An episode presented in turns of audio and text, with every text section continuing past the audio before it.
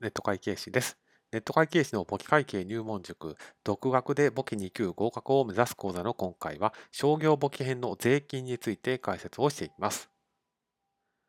はい、会社にはいろんな税金が課税されますけれども、主な税金はこちらの通りです。一つ目が法人税です。会社の儲けに対して課税される税金です。で儲けというと、当基準利益がパッとイメージが浮かぶと思いますけれども、法人税独自の考え方がいくつか採用されていまして、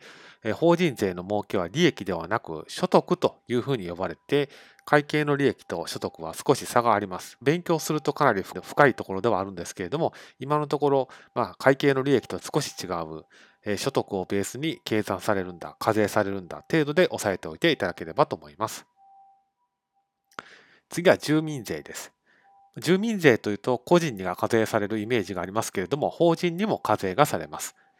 で課税するのは2箇所でして、都道府県と市町村、この2つから課税がされます。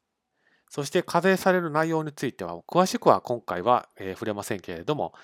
会社の規模に応じて一定額が課税される種類のものと、儲けをベースに計算された税金、この2つがそれぞれにあります。ですから、都道府県民税と市町村民税、それぞれに対して2種類ずつあるので、合計4種類の税金が課税されます。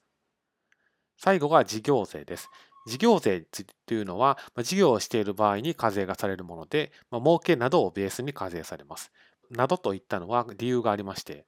まあ、儲け以外にも課税される対象がありますけれども、この場合は一定規模を超える会社に対して課税されますので、すべての法人に対して、まあ、いろんな種類の事業税が課税されるわけではありません。まあ、今後、仕分けなどについても解説していこうと思っています。